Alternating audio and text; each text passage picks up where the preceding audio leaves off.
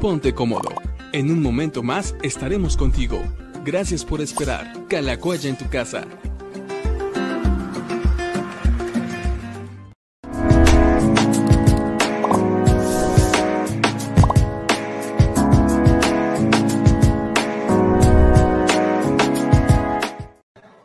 Amigos, buenas tardes. Qué gusto nos da poder estar hoy con ustedes. Disculpen la tardanza, pero es que teníamos un problema técnico con el internet aquí en Calacuaya, pero ya, todo listo, todo bien para poder estar hoy con ustedes. Hoy jueves 25 de febrero, programa ya 97 de Diálogos con el Pastor.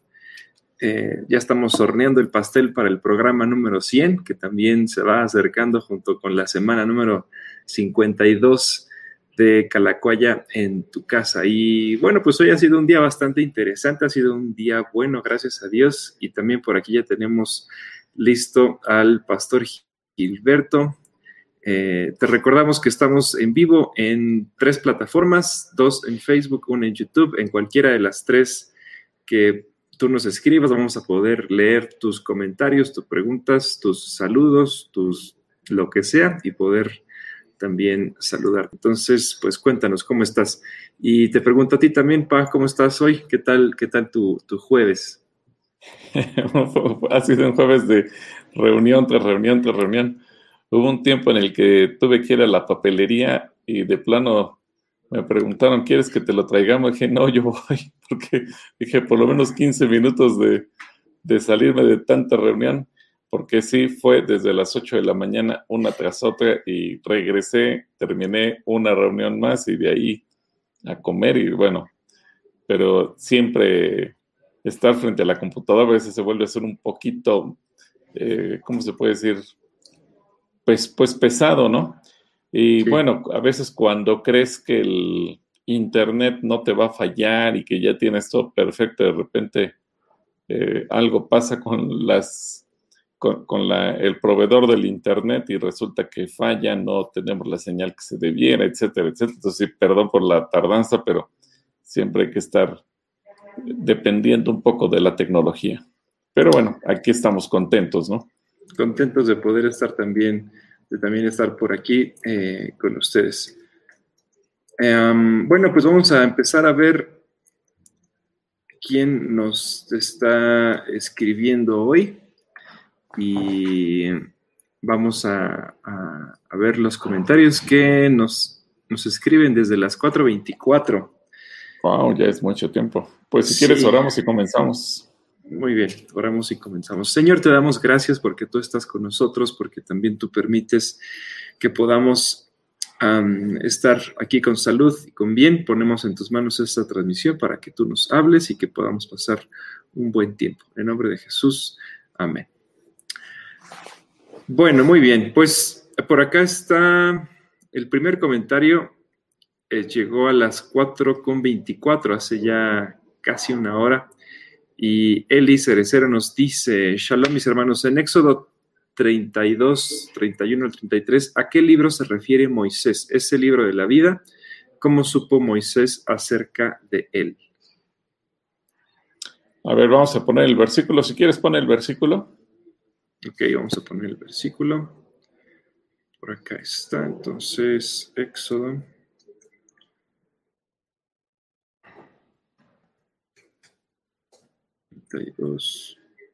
del 31 al 33. bueno, ah, vamos a, en lo que el pastor regresa, vamos a,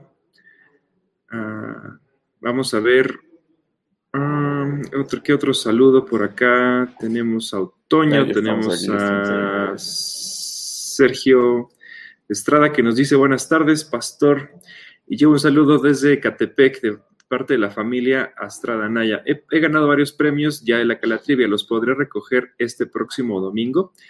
Sergio, algunos premios ya se terminaron. Conforme, la, conforme van quedando, durante la semana viene gente a Calacuaya y pregunta eh, si, si, no los mencionamos, pero sí dieron con la respuesta correcta, se les empiezan a entregar esos premios. Entonces, más bien escríbenos y dinos cuáles te ganaste a ver si todavía hay y no te des la, vuelta en vano. Si te ganaste un premio el domingo, lo mejor es que vengas ese domingo porque es seguro que te lo vas a llevar.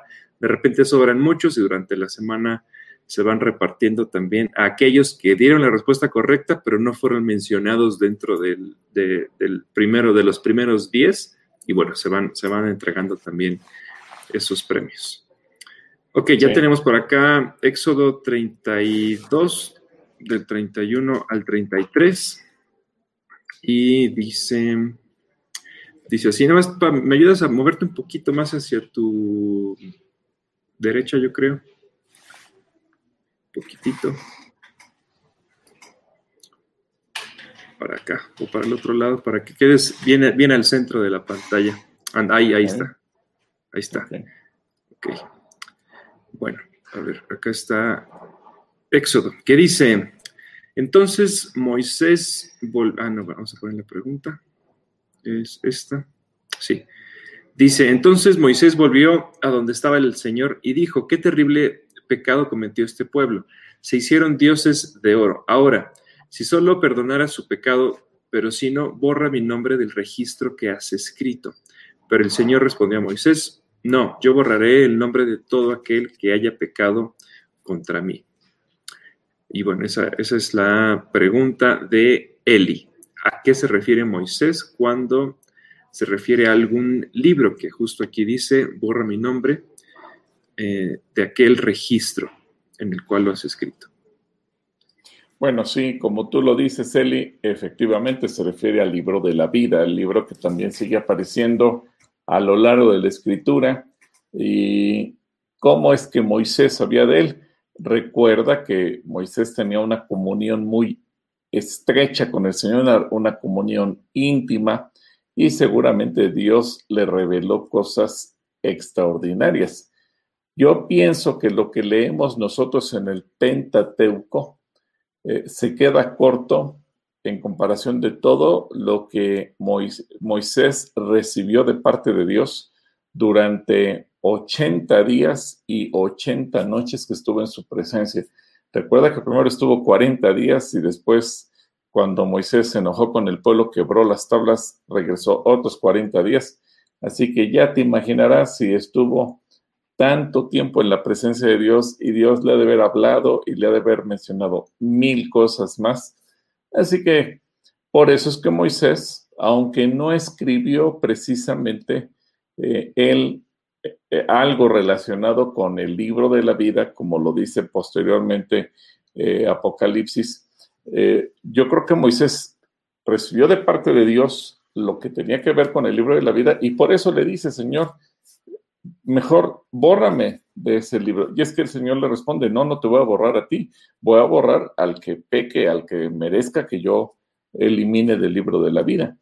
Pero eh, eso te da una idea también muy interesante que Moisés refiere a algo que posteriormente se vuelve a mencionar y esa es la unidad de enseñanza que encontramos en la Biblia, que no importa quién haya escrito o en qué época, hay principios generales en la Biblia que se respetan. Por eso es que aún los más acérrimos críticos y rivales de la Biblia y que quieren destrozarla con argumentos, algo que nadie puede contradecir es que hay una unidad en la enseñanza. Puede ser que cambien las, los estilos de escritura, pero la unidad es la misma. Así que tu pregunta es muy interesante porque nos ratifica que el libro de la vida que leemos en el Nuevo Testamento es el mismo, el mismo libro de la vida del que Dios le habló a Moisés, al que se refiere en este pasaje. Así que un saludo, Eli. Bueno, pues un saludo a Eli y gracias por esa pregunta que de hecho nos dejó otra que dice, otra pregunta, en Éxodo 33, 11 dice que Moisés vio cara a cara a Dios y en Éxodo 33 del 18 al 23 dice que solo su espalda. ¿Cuál de los dos? Muchas gracias. Las dos son válidas porque recuerda que primero Moisés eh, tenía una comunión íntima con él y, y la misma Biblia aclara que ninguna persona, y Dios mismo lo dice, cuando dice que a los profetas el Señor les hablará por medio de visiones, por medio de sueños, por medio de revelaciones. Pero el Señor dice, no así con mi siervo Moisés, que con él hablo cara a cara. Así que no es una imaginación, es algo que Dios dice al respecto.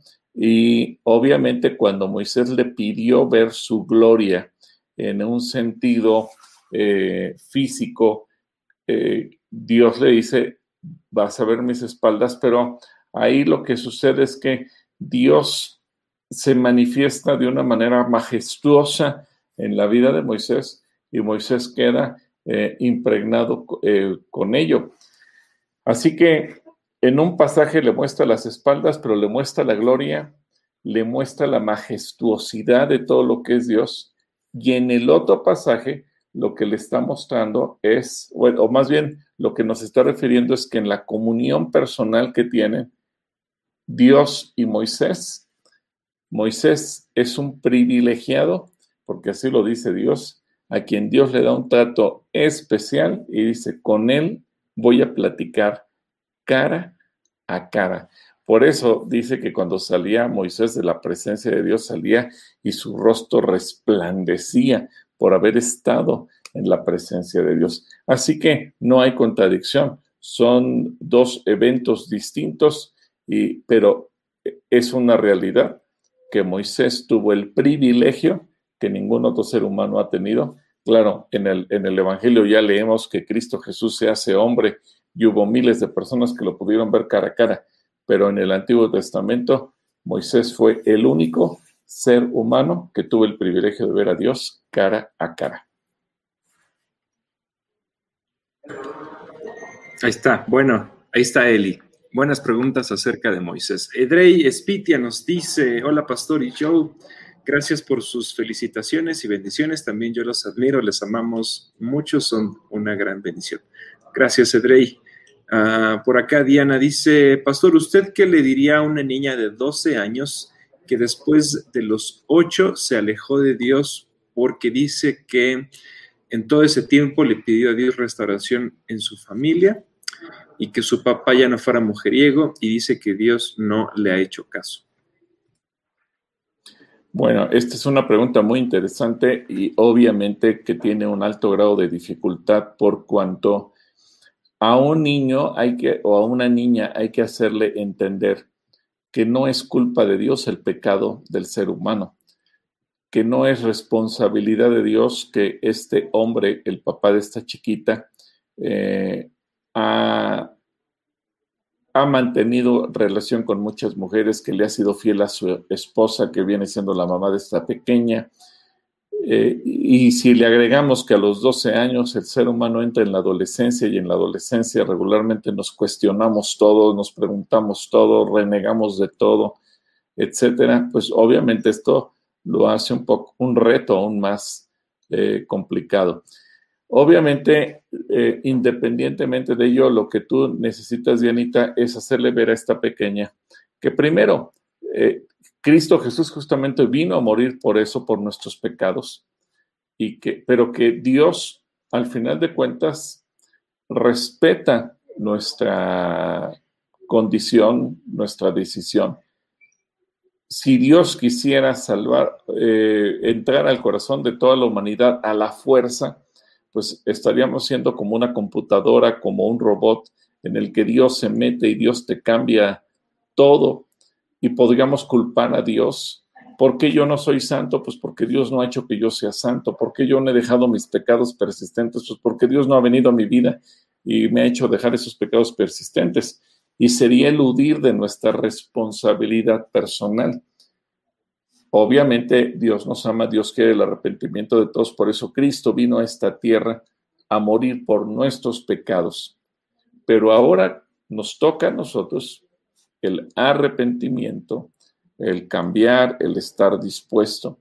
Obviamente que la oración contribuye para que nuestro corazón sea más dócil, que nuestro corazón sea más sensible, y en este caso, eh, yo sé que la oración de esta pequeñita cumplirá su propósito. ¿Cuándo?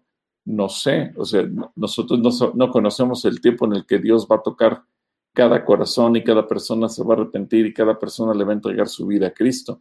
Eso ya no depende tanto de nosotros, pero sí hay que dejar claro, sobre todo a una niña como esta, que no es el pecado culpa de Dios, no es responsabilidad de Dios, sino que Él vino a deshacer eso, las obras de nuestro pecado, a perdonarnos por nuestro pecado. Y al final de cuentas, Dios va a responder y Dios lo va a hacer. Yo sé que hay una desesperación, pero eh, lo que sí le tenemos que transmitir a, a cualquier persona, especialmente a los niños, es entender que no es culpa de Dios, es responsabilidad nuestra. Y en este caso es responsabilidad de su papá, que no ha querido entregarle su vida a Cristo, que no ha querido ordenar su vida, que no ha querido eh, dejar su pecado. Eh, y tristemente, como esta niña, hay miles de niños y de niñas que justamente dejan de creer porque no ven coherencia o congruencia en sus padres entre lo que los papás dicen y la forma en que viven. A lo mejor el papá dice una cosa, pero hace una completamente diferente. Y eso a un niño o a una niña lo desanima, lo realmente echa a perder su fe. Y aquí, pues tú tienes que estar con esta pequeñita y, y acompañarla en este periodo y unirte con ella en oración, pero también mostrarle que el amor de Dios es más allá de lo que ella puede ver y hacerle sentir el amor sobre su propia vida, sobre su, sobre su propio corazón, de tal manera que ella pueda poco a poco entender que el pecado de su papá no se lo podemos adjudicar bajo ninguna circunstancia al Señor. ¿Sí? Así que vamos a orar también para que Dios te, te ayude, Dianita, porque obviamente aquí requerirás la gracia del Espíritu Santo para poder platicar con una pequeña y hacerle ver esta situación. Dios te bendiga, Dianita.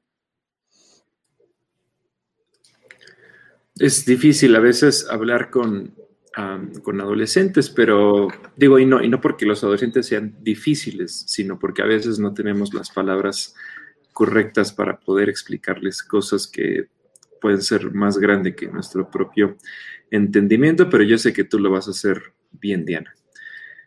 Uh, Jazmín Saldívar dice, dos preguntas. Levítico 19, 19 habla de no mezclar semillas al sembrar e hilos en la ropa. De esto hablamos ah, hace unos tres o cuatro meses tal vez. Uh, si tenemos huerto en casa, solo podemos sembrar una cosa por maceta o cómo hacer eh, o cómo hacer la ropa. Bueno, la segunda pregunta Ah, bueno, a ver, ¿tú qué piensas de esto? Bueno, evidentemente yo te recomiendo que si estás haciendo un huerto en tu casa, procures hacer una sola, sembrar una sola semilla y no mezclar. De hecho, como dice bien Joe, cuando tuvimos la gracia de la ley, eh, hablamos un, sobre Levítico 19, le dedicamos varios domingos y justamente tocamos 19-19 en el hecho de no mezclar. Y decíamos que a veces los seres humanos pensamos que solamente en la actualidad, en los tiempos modernos, somos tan inteligentes que se nos ocurren hacer mezclas y combinar especies y combinar semillas.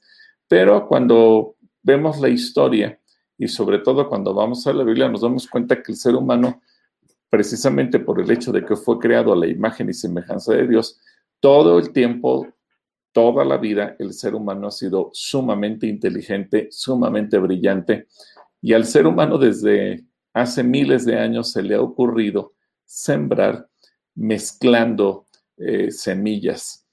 Pero el Señor advierte que no se hiciera, no como, y aquí es importante entenderlo, no como un concepto religioso, sino como un concepto sanitario.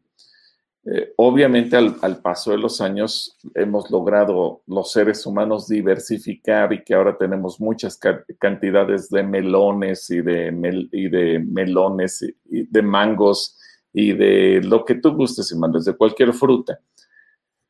Pero al paso del tiempo, ¿qué ha pasado? Que de repente nos damos cuenta que eso vino a ser dañino a la salud del ser humano. Y ahora si te das cuenta, se está poniendo de moda volver a lo original. Nada más que ahora le llamamos a lo orgánico, a lo natural, a como debió haber sido las cosas. Incluso hoy en día es más caro comprar frutas, huevos y un montón de cosas orgánicas porque ya no están mezcladas, porque ya no tienen añadidos, porque ya no les agregaron algo más. Y, pero porque ahora nos damos cuenta que lo orgánico es más saludable, que es más benéfico para la salud, que no provoca enfermedades, que no tiene repercusiones, como todas las mezclas que a los seres humanos se nos ha ocurrido hacer a lo largo de los años. Entonces, todo esto nos lleva a la conclusión de que Dios previene enfermedades, incluso con la tela, porque veíamos que muchas veces hay mezclas de textiles que generan alergias y la gente se pone una camisa que tiene una mezcla de lana con otra cosa y el rato anda con un montón de comezón y le salen ronchas y le corren cosas en la piel. Y cuando dejamos de mezclar y nos ponemos telas que no, no mezclen hilos, pues entonces nos sentimos más cómodos. Y eso es el punto. Entonces, si está en tus manos sembrar y tener un huerto, pues procura sacar beneficio del por qué pusiste un huerto.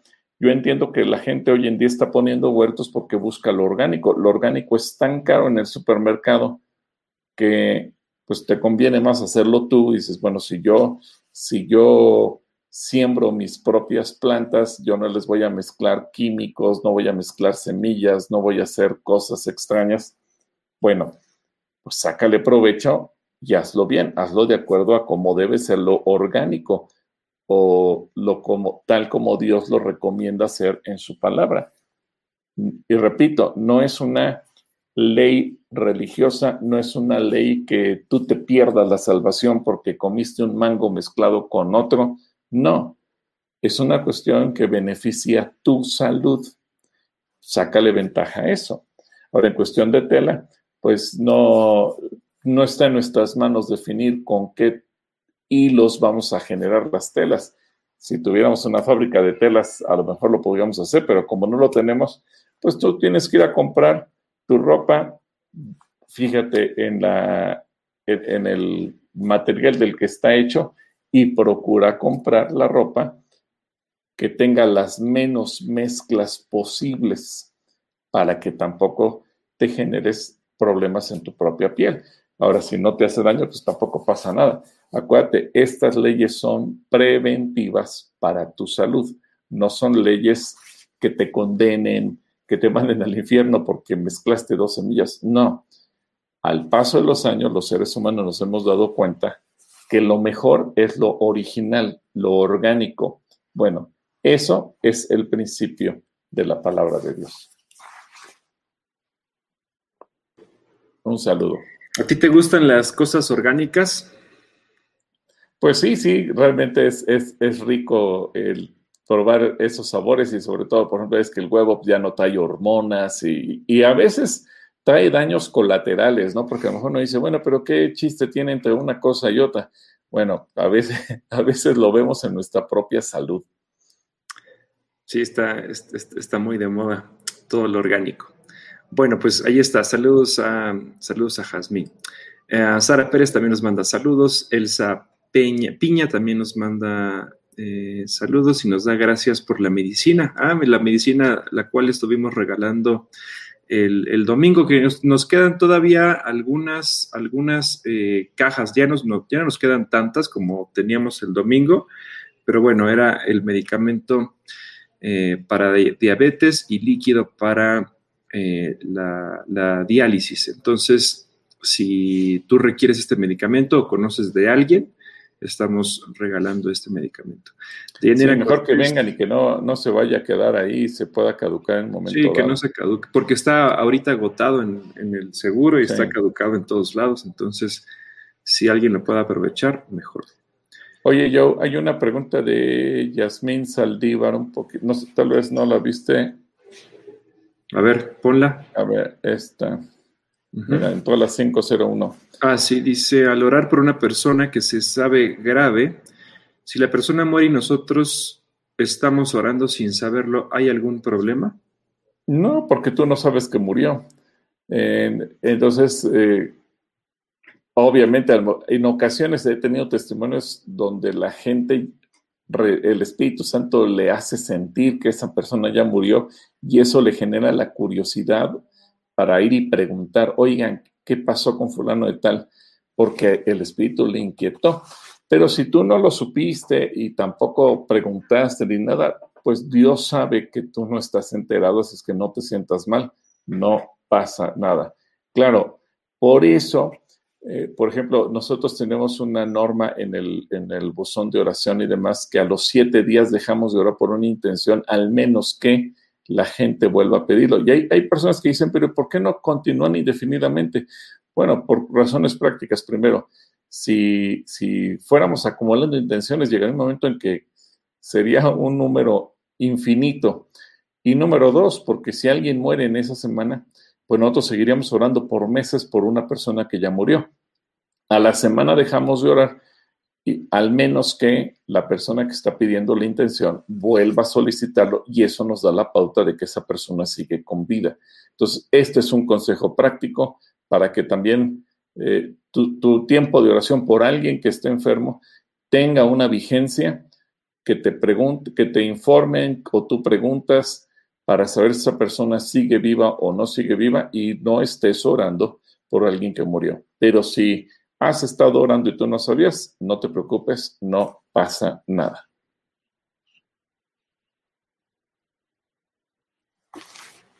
Ok, saludos a Jazmín, a Jazmín Saldívar. a ver qué otra. Por aquí vi que andaba Espérenme, déjenme cerrar esto.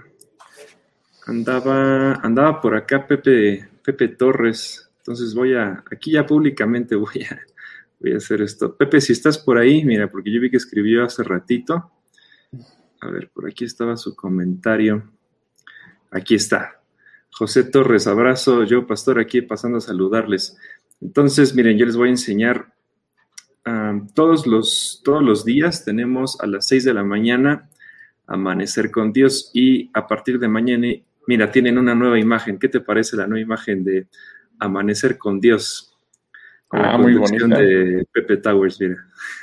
Muy bonita, qué bueno, Pepe. Y, y bueno, pues ahí estaremos también con Pepe algunos días y los demás, bueno, hay un grupo de intercesores, la hermana María Luisa Cortés, Rodolfo Sánchez, esta semana estuvo Oscar Gallardo y vamos a ir rotando también para que otros, otras personas se puedan integrar con el buen Pepe y tú, si quieres amanecer con Dios, empezar orando, intercediendo, tanto por necesidades personales como por algunas cuestiones que nos vamos enterando a lo largo del día, bueno, pues qué mejor que tener ese tiempo. Felicidades, muy bonita esta imagen.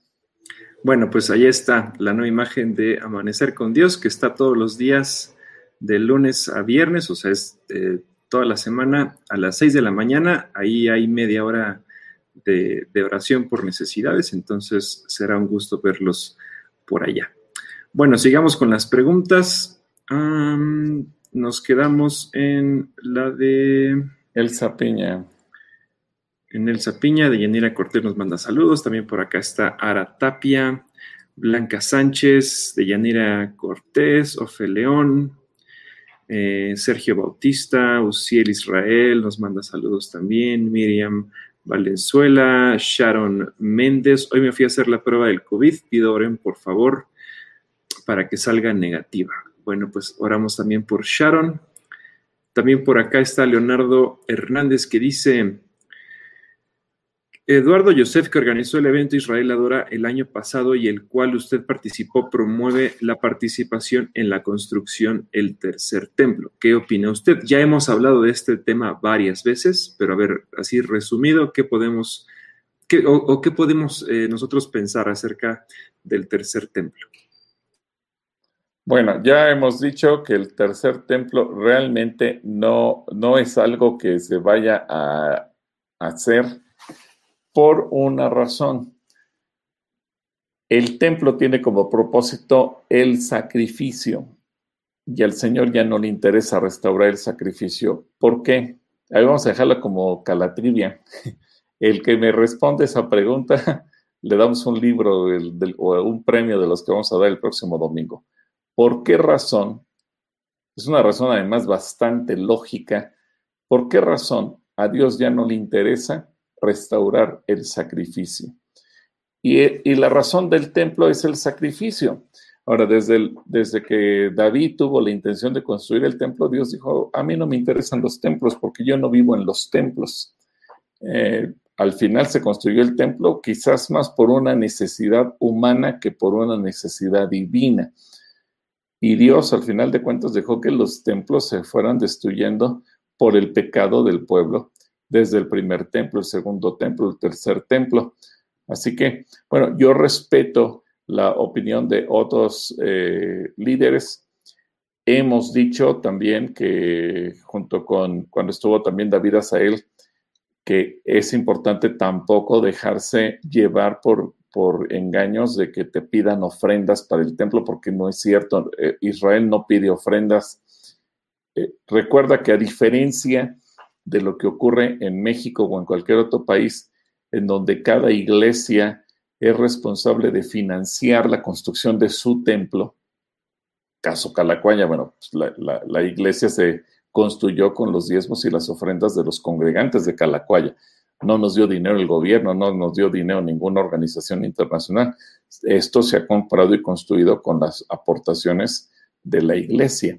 Bueno, pero a diferencia de, ello, eh, el gobierno de Israel tiene un asunto directamente con el territorio donde está la mezquita de Omar, porque es una situación que tiene un status quo diferente eh, es una situación donde nadie puede disponer de ello por cuanto se considera un polvorín político, diplomático que podría significar una guerra.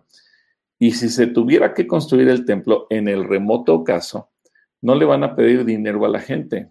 Eso lo construiría directamente el gobierno de Israel por ser un asunto de interés no solo, no solo de Israel, es un asunto de interés internacional. Eh, entonces, no es que tú y yo, digamos, vamos a poner un peso o un dólar para que se, apoyar a los israelíes. No, eh, ellos no necesitan nuestro dinero. Pero tampoco está dentro de los planes del gobierno de Israel eh, construir un templo. ¿Por qué? Porque ellos mismos saben que tratar de hacer, de entrar en ese tema significaría complicar las negociaciones de paz. Ahorita Israel está más preocupado en que se le reconozca internacionalmente desde la ONU y el resto de las comunidades de naciones del mundo a Jerusalén como capital que pensar en un templo. Y para ello tendrían que demoler la mezquita de Omar, tendrían que meterse a una guerra contra la comunidad árabe, etcétera. Es decir, el panorama real es muy complicado. No digo que sea imposible, si Dios quisiera hacer, Dios lo podría hacer. Pero desde el año 70 de, después de Cristo, es decir, si estamos en el año 2021, estamos hablando de que hace 1950 años se acabó el templo y Dios no ha movido un dedo, no ha sido de su interés cambiar ese tema. Pero la pregunta está, si alguien nos dice eh, que, cuál es la causa por la que a Dios ya no le interesa restaurar el templo, recibirá un premio. Y bueno, yo, yo recibí una invitación del hermano Eduardo Joseph el año pasado para dar un mensaje sobre Israel por el Ministerio de Israel Adora. Sí, yo de mi mensaje, pero mi punto de vista es ese. El punto de vista nuestro es, eh, no, no, no es que estemos en contra de construir. Yo creo que Dios no está interesado en construir ese templo. Así que, bueno, creo que lo que viene en, eh, en, las profecías finales más bien se refiere al templo mismo de lo que es el Espíritu Santo, el templo de que es la iglesia, que es el verdadero templo del Señor, el templo del pueblo de Israel cuando cuando Israel y la iglesia se unan, etcétera. Es decir, esa edificación del templo será más bien un templo vivo, eh, más que un templo físico. Esa es mi convicción, es mi revelación, es lo que yo entiendo espero no, no incomodar, pero esa es yo la creo, parte que yo, creo también que, o sea, a, a Israel no necesita, o sea, si algo Israel tiene de más es, es dinero, ¿no? O sea, ellos si quisieran o si hubiera dentro de sus planes construir el templo, lo construirían y ya, no, no necesitan, si ahorita con la vacuna ellos pagaron un sobreprecio del 40%, para poder beneficiar a otras personas, porque saben que hay mucha gente que, que, la necesita y no tiene la posibilidad de comprarla, pues, mucho menos van a estar pidiendo dinero ellos para comprar o para poder construir un templo que, que en realidad no les traería, eh, o sea, no sería una preocupación para ellos, pues, ¿no? Exacto. Bueno, pues saludos a Leonardo. También a Moni Rock, que por acá está, nos manda saludos. Jenny Cepeda, buenas tardes. Eduardo Rivera. Gilberto Díaz dice saludos desde la casa. Eh, les manda saludos Betty. Bueno, pues saludos también. Ahora le tocó, hoy, le tocó descanso. Ofelia Palomino por acá nos manda saludos. Eh, Soledad Jarquín. Lluvia de flores también nos manda. Le mandamos una lluvia de flores también, una lluvia de flores. Ay, de Yanira Cortés nos dice, pedimos por favor nos apoyen en oración por el joven César Macotela, ya que hace algunos meses internado por pancreatitis. Si Dios quiere, mañana viernes entra a cirugía para extirpar medio páncreas, ah, que está necrotizado, que consiste y con un quiste del lado derecho del páncreas sano. Bueno, pues vamos a estar orando también por él. También por acá está Ana Paula Miranda de Camargo, Teresita Espinosa, que nos ve desde Chulavesta, California, Blanca P. Sánchez. Dios permita que, que, continúe aunque no haya pandemia. Sí, Blanca, oramos para que puedas continuar. Malo Alzúa dice, agradezco mucho su ayuda por pastor. Agradezco las oraciones. Mi hija, mi nieta Fernanda y mi nieto Javier tienen dolor en sus cuerpos. Muchas gracias y bendiciones para todos ustedes. Muchas gracias. Oramos por tus nietos. Juana Enríquez, eh, Lali Quintanilla también nos manda eh, saludos. Qué bueno que te sientes feliz, Lali. Nosotros también nos sentimos contentos de poder verte, aunque sea en, por texto. Eh, Lelia Soberanes, muchas gracias. Qué bueno que pues, nos da mucho gusto, ¿no, Pa? Que se puedan venir a conectar junto con nosotros y pasar aquí un ratito platicando. Itzel Morales, sí, nos hace muy felices. Itzel Morales dice, ¿creen que ahora que estén transmitiendo en Internet hubo más bautizos en estos tiempos de pandemia? Y pastor, en Génesis 11 del 5 al 7, en el versículo 7, ¿por qué dice es mejor que bajemos? ¿Quiénes iban a bajar si Dios en el versículo 5 ya había descendido? Bueno, primero la primera, ¿tú crees que tenemos más bautismos ahora que cuando no hay pandemia? No, evidentemente hay menos bautismos. Eh, obviamente cuando, hay, cuando no ha habido pandemia, pues se puede llegar a juntar un grupo hasta de 100 personas o a veces un poco más eh, en una mañana. Ahora hay que tener mucho cuidado. Claro, es, interesante ver que la pandemia no detiene que haya conversiones, que la pandemia no detiene que haya bautismos, pero también platicando con Héctor, es interesante ver que hay mucha gente que aunque se quiere bautizar por las cuestiones del discipulado, que tiene que poner algunas cositas en orden en su vida y tiene que entender algunos principios bíblicos, es importante ayudarlos en esa etapa antes de que bajen a las aguas que creo que de eso platicamos el martes pasado también. Entonces, eh, yo creo que el número va a subir. E, es, es interesante ver que siempre tenemos gente que está preguntando al respecto.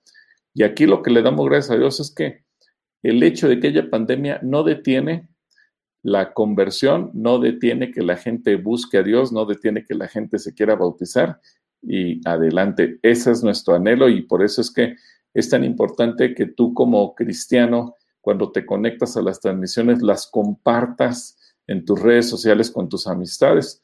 Creo que esta es una manera en que muchas veces la gente eh, necesita escuchar. Pero yo te sugiero, aprovechando esta pregunta, que cuando compartas, ponle una notita, este mensaje lo tienes que escuchar, esta, esta plática te va a ayudar a resolver ese problema que tú tienes, etcétera Es decir, que, que le metas algún mensajito, alguna cosa adicional. No compartas simplemente así, porque si la gente ve que le llega un mensaje, a lo mejor no le dice nada.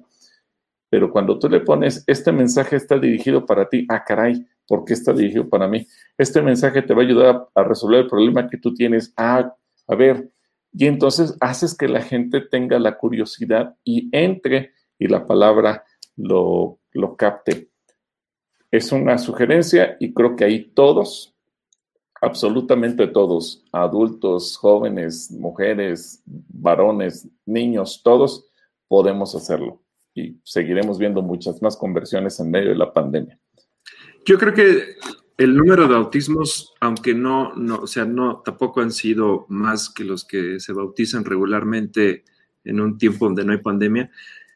Y no digo que antes no lo éramos, pero ahora hemos sido mucho más intencionales también en el, en el darle el espacio, darle la dedicación, darle el tiempo, darle eh, el ambiente, la, atmósfera a la persona que se, que se está bautizando y, y, y en realidad es su tiempo para bautizarse, es su bautismo. Ya no es en la misma alberca junto con otras cuatro o cinco personas, sino la alberca está solamente para una sola persona y se uh -huh. hace más dedicado y eso también le ha dado un sentido pues mucho más emocional, mucho más emotivo, mucho más eh, memorable y, y, también por eso es que mucha gente ha decidido bautizarse, a bautizarse durante este tiempo porque es algo distinto. Si sí, por ahí también. pues está viendo alguien que se bautizó durante pandemia, que nos diga qué sintió, cuál fue su experiencia y pues sería bueno también leerlo. La segunda pregunta que nos hace Itzel es en Génesis eh, 11 del 5 al 7. Eh, acerca de que bajemos si Dios ya había bajado. Entonces voy a poner el texto por acá. Ah, esa es una pregunta muy interesante, mi querida Itzel. Ahí está. Dice, pero Señor, pero el Señor descendió para, para ver la ciudad y la torre que estaba construyendo y dijo, miren, la gente está unida y todos hablan el mismo idioma. Después de eso, nada de lo que se propongan hacer les será imposible vamos a bajar a confundirlos con diferentes idiomas, así no podrán entenderse unos a otros. Bueno, este es uno de los pasajes que nos hablan de la Trinidad de Dios sin mencionar la palabra Trinidad. Ahí te das cuenta que el primero desciende, puede haber sido que descendió Jesucristo, porque solamente dice que descendió el Señor, pero después, eh, ahora imagina la escena, porque aquí es importante también comprender todo el contexto. Baja, ve lo que está ocurriendo y el, el, el Señor llega al cielo y en el cielo está platicando con el Padre y con el Espíritu Santo pero ahora decide venir la Trinidad. Por eso utiliza el plural. Descendamos y confundamos el Padre, el Hijo y el Espíritu Santo. Y vamos, lo mismo aplicaría si la palabra Señor la pudiéramos aplicar o al Padre o al Espíritu Santo. Cualquiera de los tres que haya descendido primero o que lo haya visto primero, eh, en realidad es una figura del lenguaje, ¿verdad? Pero lo interesante, lo interesante es que es la Trinidad, descendamos y confundamos, la que está en acción. Y eso te enseña que en, en situaciones importantes que ocurren en la tierra, siempre vas a ver al Padre, al Hijo y al Espíritu Santo actuando juntos para cumplir sus propósitos. Una excelente pregunta que tiene que ver, porque mucha gente pregunta, ¿Cómo entiendo la Trinidad de Dios si la Biblia no menciona la palabra Trinidad? Bueno, este pasaje en particular es clave porque así como este, hay muchos otros a lo largo de toda la Biblia en donde sin mencionar la palabra Trinidad vas a encontrar a las tres personas que la conforman en acción o en interacción. Muy buena pregunta, Itzel, que Dios te bendiga. Saludos a, a Itzel. Uh, Claudia nos dice por acá, les mando bendiciones. ¿Cuál es la diferencia entre judíos y samaritanos? ¿Y por qué los judíos no trataban con los samaritanos? Esta es una pregunta que también creo que se entiende muy bien en un contexto estando parado eh, en, en, el lugar. Pero a ver, el pastor que nos puede compartir. Bueno, recuerda que Samaria era la capital de Israel, el reino del norte, donde estaban ubicadas 10 tribus de Israel, pero posteriormente eh, eh, esas 10 tribus fueron llevadas cautivas por los asirios, acaba el reino del norte, desaparece y los asirios comienzan a poblar la tierra. Y ahí comenzó a haber una mezcla eh, de, algunos israelitas y los asirios, y en muchos casos fueron asirios, es decir, extranjeros que llegaron a habitar esa tierra. Cuando posterior al, exilio que los judíos viven en Babilonia regresan a la tierra, surge ese choque. ¿Por qué? Porque ellos tenían en su entendimiento, antes de que los asirios conquistaran al reino del norte, el reino del norte y el reino del sur, podríamos pensar, se veían como hermanos. Sabían todos que eran hijos de Jacob o de Israel, que eran descendientes de Abraham, de Isaac y de Jacob, de diferentes tribus. Después de ese, de ese destierro, entonces ya vienen las diferencias, o sea, ya se entiende, tú y yo no somos hijos del mismo padre, tú y yo no venimos de las mismas tribus, porque sabían que ahí había una mezcla de asirios. Eh, hoy en día, eh, incluso eh, en la zona de Samaria, se sigue viviendo un fenómeno muy parecido, como dice yo. ¿Por qué? Porque en esa zona vive mayoritariamente gente musulmana de origen árabe, no necesariamente de origen judío. Eh, sí viven uno que otro judío, pero muy, muy, muy, muy pocos. La mayor parte son gente árabe y musulmana. Y sigue habiendo ese celo y esa diferencia. Eh, quizás en el en, la relación de calle, de día a día, de vecinos, pues es más llevadera porque también hay, hay su situación eh, geopolítica que genera eh, muchas diferencias y controversias por ahí.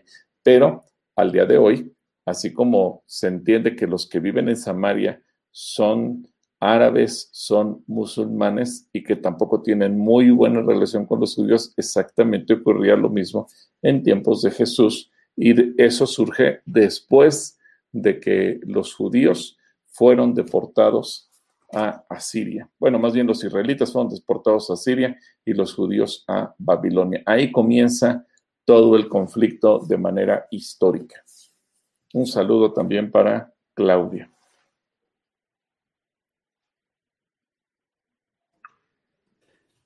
También, aparte de Claudia, le mandamos saludos a Eva, a Soledad Jarquín, que nos dice que oramos por consuelo de la familia Venegas Lorenzama, Lorenzama, sí, por eh, el fallecimiento de su abuelita. Vamos a estar orando por, por todos ellos. Cristina Méndez nos dice, por favor, le envían una felicitación a mi hermana Diana Méndez por su cumpleaños. Muchas gracias. Ah, pues, felicidades a, Diana, si nos está viendo a Diana, a ver que nos platique cuántos cumplió y por qué tan poquitos. Y que nos Saludos. pastel. Saludos a Diana y felicidades por su cumpleaños. Ah, por acá también está Mari Terres, que nos manda saludos, toda la familia Arriaga, eh, Arriaga Torres, Arriaga Torres. Y Edrey, bueno, aquí ya se nos, con las preguntas de Edrey se nos terminó el tiempo. Dice, si el pecado se transmite por el hombre, y si Jesús fue concebido por el Espíritu Santo sin pecado, pudiera tener relación que María, siendo concebida de forma natural y con pecado por su Padre terrenal, esta sangre de ella se lo hubiera podido transmitir a Jesús? Y la, bueno, a ver, primero esa pregunta y después la siguiente. Bueno, es así medio compleja la pregunta de Rey. Sí, está, está medio rebuscada. A ver, déjame ver. Si quieres leer la siguiente mientras déjame buscar la cita a ver, la siguiente, La siguiente de, de Drey dice: Cuando Jesús murió en la cruz, no murió el hombre Dios sino hombre Cristo, y fue debido a que tenía que morir en su humanidad. Cuando Jesús le dice al Padre, Padre, en tus manos encomiendo mi espíritu, ¿esto se debió a que Dios no puede morir espiritualmente? A ver. Si quieres, vamos con la primera pregunta. Lucas capítulo 1, versículo 46 y 47. Para, para la primera pregunta.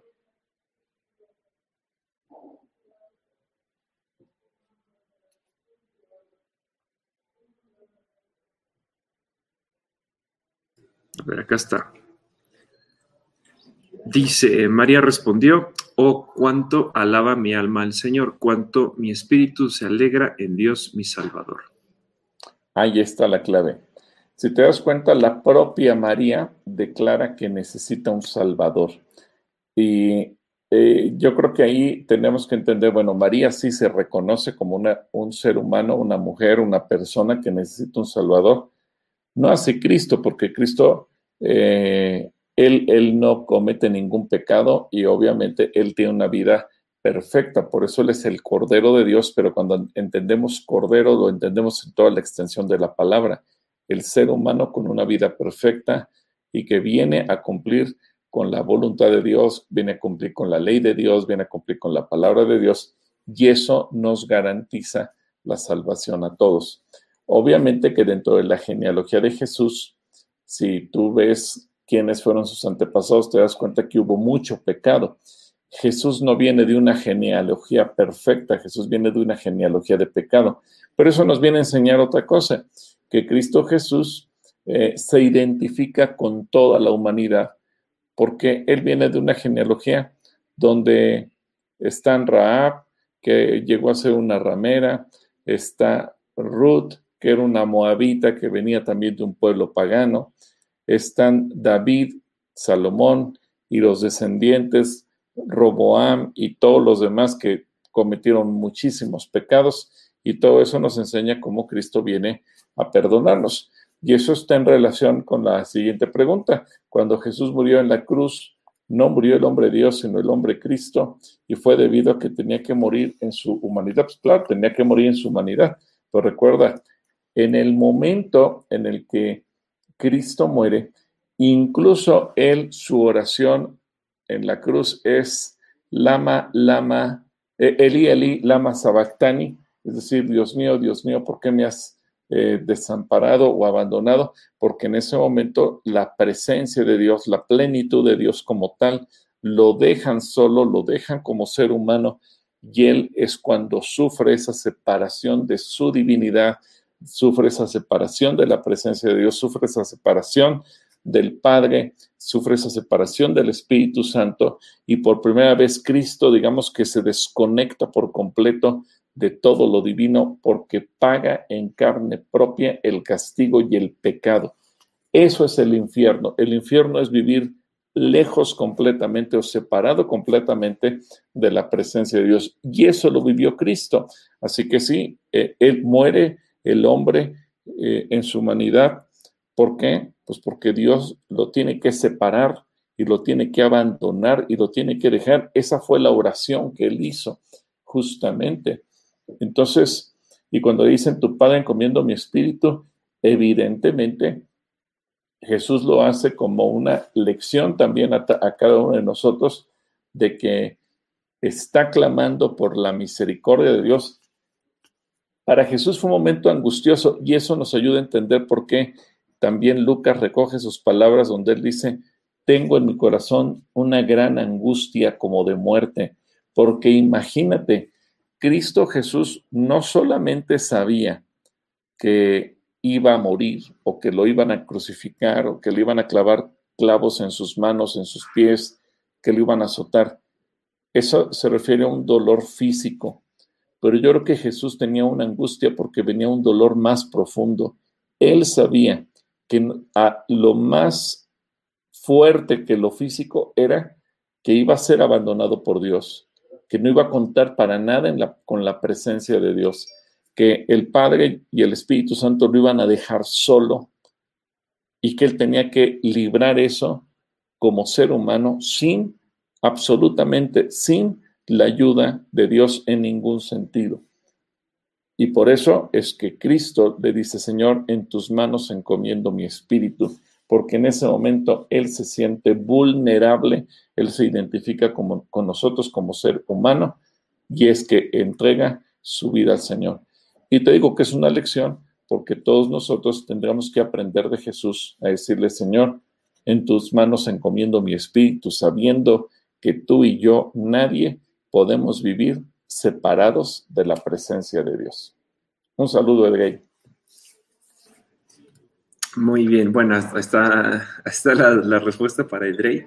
Ah, todavía tenemos muchas, muchas, muchas preguntas. Vamos en las preguntas de las 5.20, ya son 6 y cuarto. se le fue la señal al pastor, pero bueno, ahorita, ahorita regresa. Eh, vamos a ver la respuesta, ¿qué les parece también acerca de los que, la pregunta que lanzamos acerca de por qué a Dios no le interesa la reconstrucción del templo y ahorita contestamos, contestamos otros comentarios, otras preguntas. Eh. sí, ahorita contestamos otras, otras, ahí está, ya, ya regresó el pastor. Vamos a dejar que acomode su cámara. Muy bien, bueno, a ver, ¿por qué a Dios no le interesa la reconstrucción del templo? Y las respuestas que ustedes han dado hasta ahorita han sido, a ver, vamos a ver. A partir de esta es la primera respuesta. Osiris Israel dice, porque ya tuvimos el sacrificio de Jesús y Dios quedó satisfecho. No nos da ninguna cita bíblica, pero esa es la respuesta. Sergio Estrada dice, porque el sacrificio ya lo hizo nuestro Señor Jesucristo, tampoco da ninguna cita. Celia Gil Escobar, porque, porque Jesús se, sacrificó por nosotros. Leonardo Hernández dice, porque el Señor Jesús ya cumplió con el verdadero sacrificio. Moni dice, porque Cristo fue el máximo sacrificio. Fabiola Camas, porque Él ya lo hizo, ya hizo sacrificio por nosotros. Ani dice, porque Dios dio a su Hijo como cordero por nuestros pecados. Nadie nos está dando ninguna cita bíblica, ¿eh? Olivia Pérez dice, la razón fue porque ya vino Jesucristo y fue el sacrificio perfecto. Sonrisa el payaso, Dios más bien se agrada de un corazón contrito y humilde y no en sacrificios. Saludos.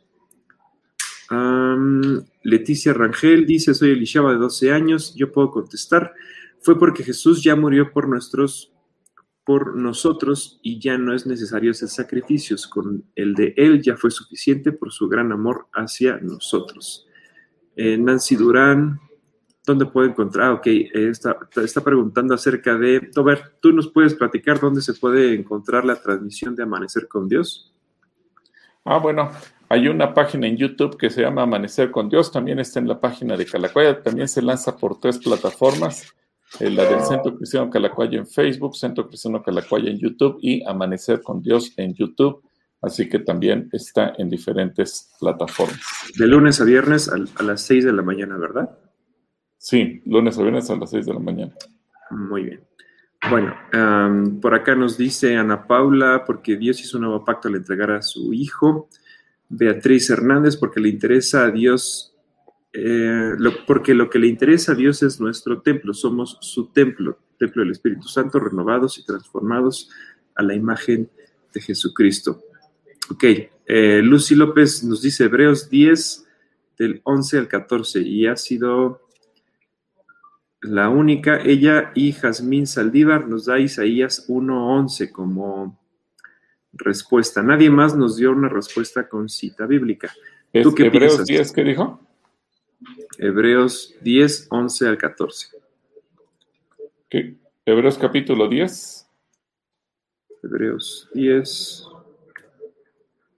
Versículos 11 al 14. Dice. Perfecto.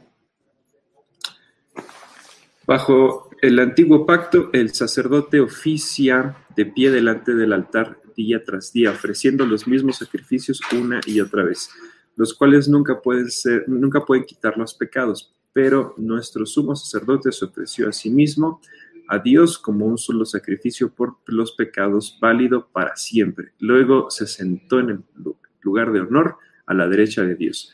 Allí espera hasta que sus enemigos sean humillados y puestos por debajo de sus pies, pues mediante esa única ofrenda él perfeccionó para siempre a los que está a los que está haciendo santos. Bueno, pues felicidades tenemos a una, a una ganadora. Hay muchas personas. Hay otra, ganadora, mira, aunque dio una cita diferente, que es Rosa Mendoza. Si quieres poner primero de Pedro 1, 18 y 19. Pedro. Pedro 1. En, en, realidad, amigos, todos ustedes dieron el argumento correcto, pero. Todos, todos hubieran ganado, pero ninguna nos puso, nadie nos puso cita bíblica. Y acuérdense que para las calatrivias siempre es importante dar la cita bíblica. Pues ustedes saben que Dios pagó un rescate para salvarlos de la vida vacía que heredaron de sus antepasados. No fue pagado con oro ni plata, los cuales pierden su valor, sino que fue con la preciosa sangre de Cristo, el Cordero de Dios, que no tiene pecado ni mancha. Hasta el famosísimo Juan 3.16 hubiera sido válido aquí, ¿no? Sí. Pero bueno, Ahí está. o Juan 1.12, cualquiera de ellos. Bueno, pero, o sea, la, idea que todos tienen es perfecta, es correcta, pero obviamente premiamos a quien, además de dar la idea, dio el argumento bíblico, que es con el que siempre respaldamos, ¿verdad? Bueno, entonces fue la primera persona. ¿Dónde está? ¿Dónde está? ¿Dónde está? ¿Dónde está? Pero es bonito esto de interactuar y que, que ustedes también nos apoyen con, sus respuestas y que... Lucy López. Porque creo que cuando todos entendemos la razón de algo, cobra sentido, ¿no? Sí, sí, cobra sentido. Bueno, eh, ya estamos sobre la hora y todavía hay bastantes, bastantes, bastantes preguntas. ¿Hay alguna que te llame en particular la atención que quieras contestar? A ver, vamos a ver. Es que hay muchas respuestas que nos dieron, pero creo que... Eh, sí, o, sea, yo veo muchas respuestas de que somos el templo de Dios, de que somos el sacrificio. Sí, sí, sí. Pero creo que esas, estas dos palabras que nos dieron, tanto Lucy como Rosa, son extraordinarias y cumplen con el propósito. Y repito, los argumentos son correctos. Pero, sí, todas las respuestas son correctas, nada más si les falta el, fundamento bíblico, que eso es, eso algo que es, es, de eso se tratan las calatrivias, de dónde lo dice. Es bien importante saber dónde dice. Mira, aquí. Mira qué bonito testimonio también aquí de Margarita Mastache. A ver. Agradecemos la bendición que recibió la familia Pastén Mastache. Muchas gracias por sus oraciones. Vendimos el jitomate en el día siguiente. Lamento no haber tenido más para casa asistencia. Bueno, pues felicidades a la familia eh, Pastén Mastache. El propósito era ese y que pues también la gente que no tuviera algún empleo eh, pudiera tener un ingreso y que a lo mejor de ahí se parta como un pequeño capital. Yo sé que no es mucho, pero por lo menos para reinvertir, comprar, vender y hacer crecer ese dinero. Felicidades. Sí, felicidades a Margarita y a su esposo porque pudieron vender el jitomate. Se llevaron prácticamente ya lo último y bueno, pues qué, bueno saber que lo pudieron vender pronto. Eh, aquí, mira, esta es la pregunta que te puse hace ratito.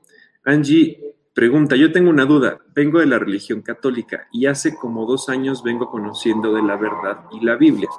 ¿El persinarse es correcto? Y no ante ninguna imagen, sino ante la Biblia o al despertarme. ¿Esto es, es correcto o es incorrecto?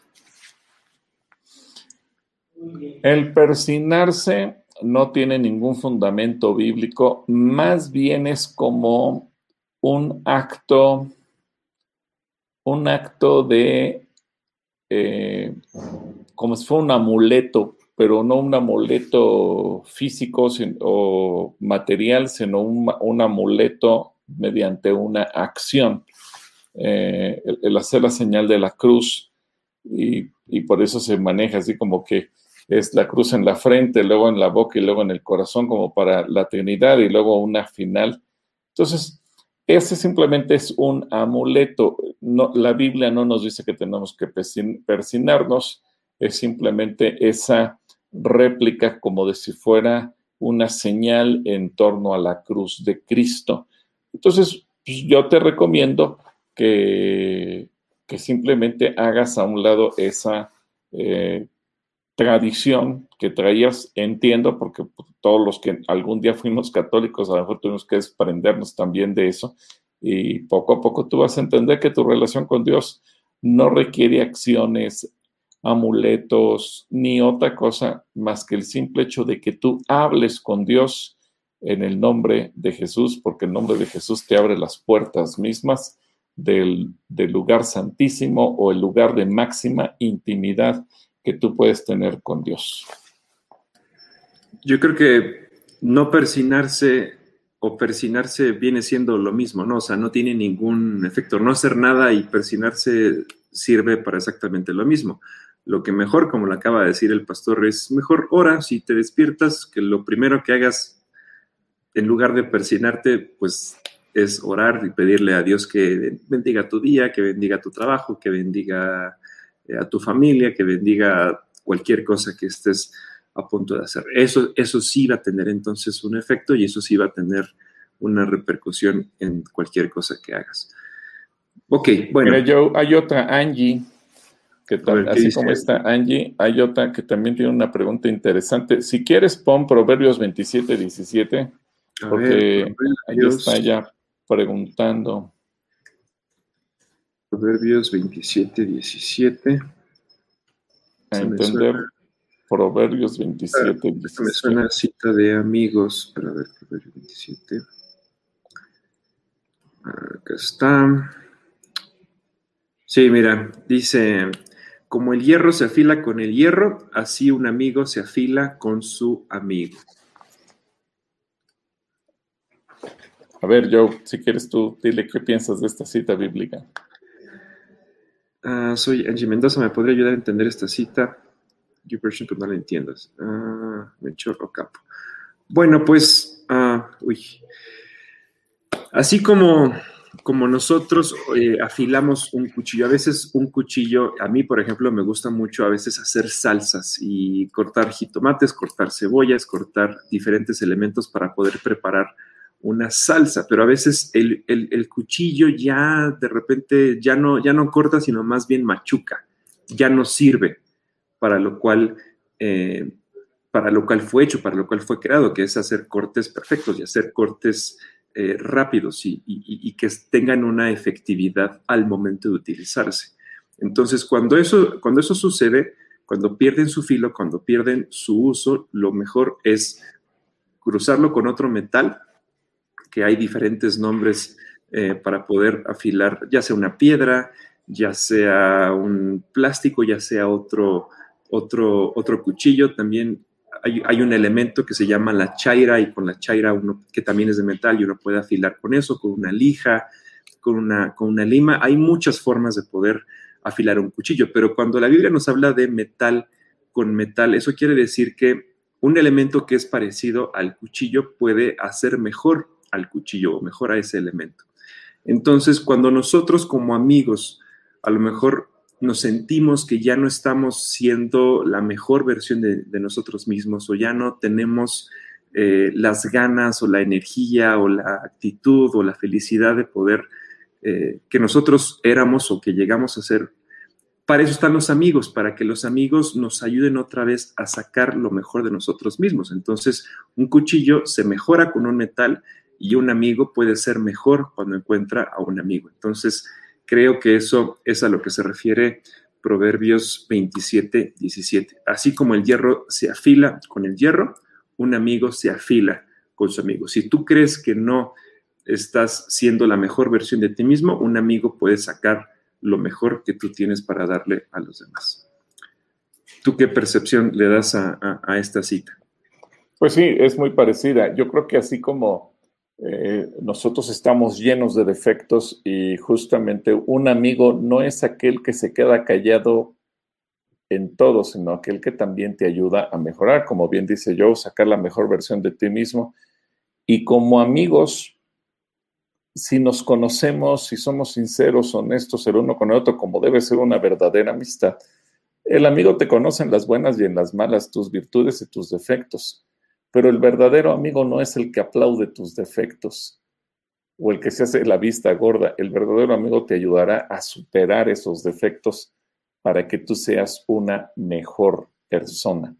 yo creo que se agradece más cuando te dicen, oye, creo que te equivocaste aquí, a que todo lo que hagamos, aunque esté mal, lo aplaudan como si fuéramos políticos. No, así no funciona la vida porque entonces corremos el riesgo de vivir engañados en lugar de mejorar. Yo creo que la vida, como el proverbio nos enseña, consiste en ir siendo mejores cada día, sacar lo mejor de nosotros, como dice Jeremías, si tú entresacas lo precioso de lo vil, y, ahí el Señor nos habla directo, hay muchas cosas en nosotros que para Dios son vileza. ¿Y quién nos va a ayudar a sacar lo precioso? pues un amigo. En el caso del matrimonio, pues puede ser el cónyuge. En el caso de, las amistades, pues obviamente aquel que es tu amigo y te va a ayudar a ser mejor persona. Así que en ese sentido va, eh, como dice Joe, sacar la versión, la mejor versión de ti mismo, pero eso, quien te va a ayudar siempre va a ser tu amigo o tu amiga, la persona que realmente te ayuda a crecer como persona.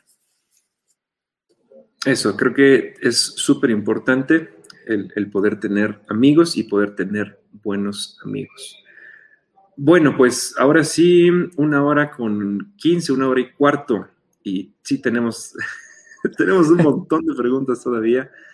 Ah, Alicia Mora, felicidades, Alicia Mora. Dice que ayer, cumplimos 64 años de, casado.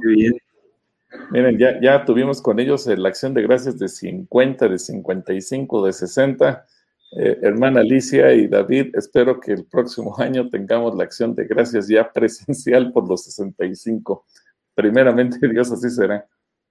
También por acá, mira, nos dice que su hijo Gabriel cumple hoy 33 años, entonces también le mandamos una felicitación a, a Gabriel. Gabriel Jarquín será tal vez, no, no sé cuál sea el segundo apellido, pero a Gabriel, hijo de Soledad, también le mandamos un fuerte abrazo.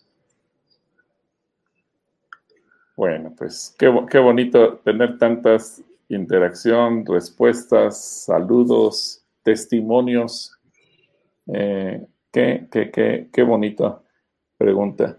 Eh, bueno, a ver, aquí hay una persona que hace una pregunta ya para terminar, porque esta me llamó la atención. Si quieres leerla, por favor. Yo... Dice, hola amigo, hermanos, soy Abril. Tengo una duda, suena algo chistoso, pero mi pregunta es si yo puedo lograr ser algo de la ONU. De hecho, hoy estoy estudiando muy duro para lograrlo, pero mi miedo es ah, si, lo, si lo voy a lograr, no me imagino si lo voy a lograr. Eh, ¿Tú crees que Abril lo, lo logre si es que está estudiando? Sí, es más, si Abril, no sé dónde vivas Abril, pero si puedes ponte en contacto privado con nosotros y con mucho gusto te eh, platicamos. Tenemos un proyecto muy interesante a nivel continental para poder entrar a la ONU y obviamente ahí necesitamos gente como tú que diga, a mí me interesa ese terreno y Abril, si Dios abre puertas y esperamos que sí, para eso estamos orando, pero también estamos trabajando junto con líderes de otras partes del, continente eh, y tenemos un contacto muy interesante con una persona dentro de la ONU. Entonces, yo espero que esto lo podamos lograr y pues mira, gracias a Dios por gente como tú que dicen, yo quiero estar ahí, porque esa gente, digo, al final quizás los pastores hagamos nuestra parte de gestión, de poner organizaciones, de tocar puertas, de hacer oficios, pero quien tiene que estar adentro es gente como tú. Yo no voy a estar dentro de la ONU, tú sí. a lo mejor a mí me toca nada más tocar la puerta, pero cuando abran la puerta, yo no me voy a meter, quien se tiene que meter eres tú. Y es ahí donde tenemos que buscar gente como Abril que diga, yo quiero. Así que yo creo que Dios te va a utilizar. Y oramos por ti, Abril, para que eso sea en el momento en el que tú tengas que llegar. Ah, por acá también nos pregunta, mira, eh, ya por último, eh, Marigel Morato dice, si esos amigos no son cristianos, ¿cuenta? Sí cuenta, eh, Mari. Y ahí, ahí nada más que no, no tienes que olvidar lo siguiente, tú no eres el cuchillo que perdió el filo, sino tú eres ese, es, ese otro hierro, ese otro metal que le da filo a tus amigos y tú haces que entonces ellos se reconcilien, ellos conozcan a Dios, ellos puedan ser mejores personas y ellos puedan llegar un día al lugar en donde, tú estás para que entonces ellos se conviertan en, en otros hierros, en otros amigos que inviten a otros a poder ser parte de esta gran familia que somos todos y entonces sí, cuando tú te sientes desanimada, cuando tú te sientes preocupada, cuando tú te sientes triste, no vas a recurrir a esos amigos, ¿verdad? Sino vas a recurrir a amigos que realmente van a ayudar a, poder sacar lo mejor de ti. Pero sí, es súper necesario que también tú tengas amigos no cristianos, pero no te dejes influenciar por ellos, sino al revés, tú ser de influencia para ellos. Bueno. Aunque eh, también, también complementando esto, a lo mejor no, no, necesariamente en el área espiritual, pero sí puede ser en el área profesional. Eh, yo, he escuchado testimonios de gente que dice, gracias a un amigo que me ayudó a ser mejor vendedor, a pulir mi empresa, etcétera. Y a lo mejor no era cristiano, pero es, esa persona en una amistad sincera te impulsó a crecer. Y eso es sacarle filo a una persona. Entonces, a lo mejor no te ayudó espiritualmente, ciertamente, pero te ayudó en otras áreas de tu vida. Entonces yo creo que cuando es un buen amigo, un buen amigo, tanto tú vas a hacer bendición para ese amigo como ese amigo puede hacer bendición para ti. Obviamente, lo ideal es la salvación. Ese es el punto clave. Eh, sería dramático decir, mi mejor amigo se fue al infierno porque nunca le hablé de Cristo, ¿verdad? Porque entonces yo no fui un buen amigo. Y yo creo que un buen amigo siempre será de bendición tanto de un, de un lado como del otro. Tiene que ser eh, en ambos sentidos, o como dicen los cibernéticos, bidireccional. Entonces, esto tiene que ser así. Eso. Bueno, pues, ¿te parece si oramos? Oramos, sí, porque ya tenemos mucho tiempo y aquí nos podemos seguir hasta la medianoche. bueno, Señor, Padre, porque tú eres bueno, y oramos por César y oramos por todas las personas que nos han pedido una oración especial. César en particular porque va a ser sometido a una cirugía de alto riesgo con su páncreas. Eh, la mitad que ha muerto y la otra mitad que tiene un quiste. Y tú has de proveer también los recursos para que pueda pagar y liquidar esa deuda del hospital Oramos por todas las personas que nos han escrito que han tenido algún problema de salud. Oramos por todas las personas que en este momento eh, están batallando con cualquier otra situación, aquellos que han perdido a un ser amado, como el caso de las familias que nos han comentado y que ahora necesitan tu paz y tu consuelo. Pero yo quiero orar también por todos nuestros amigos y hermanos que se han conectado con nosotros esta tarde y yo pido bendición en sus vidas, bendición en todo lo que ellos emprenden, bendición en todas las cosas que ellos hacen. Señor, que tú te manifiestes y tu gloria descienda de una manera poderosa sobre sus vidas. Gracias, Señor, porque en ti siempre tenemos paz y en tu presencia es que nos sentimos seguros y confiados. En el nombre de Cristo Jesús. Amén. Amén. Amén.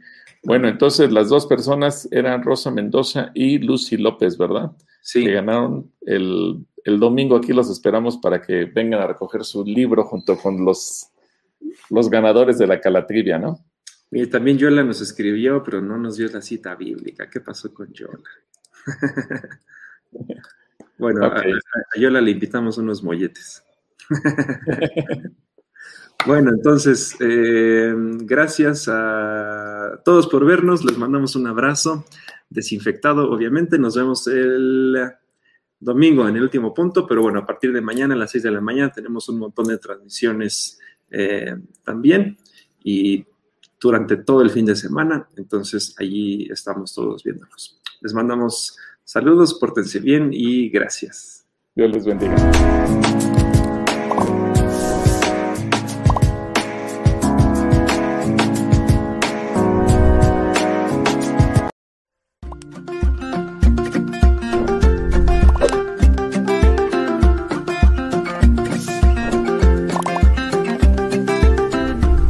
Gracias por estar con nosotros.